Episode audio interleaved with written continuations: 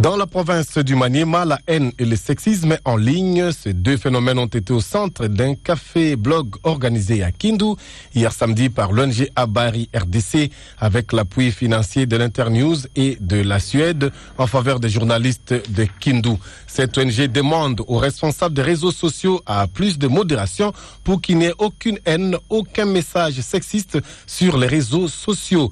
Guy Mouyembe a répondu aux questions de Florence Kizalunga.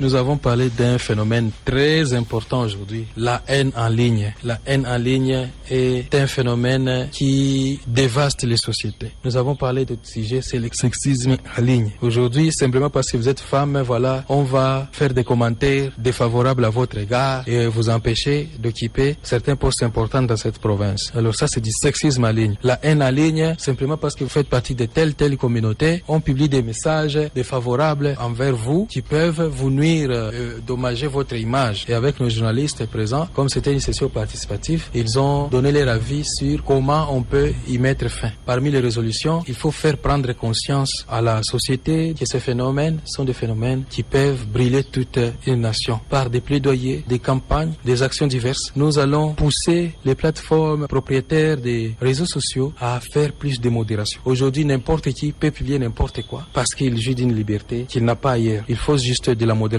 pour qu'il n'y ait aucune haine, aucun message sexiste sur ces réseaux sociaux. Puisque nous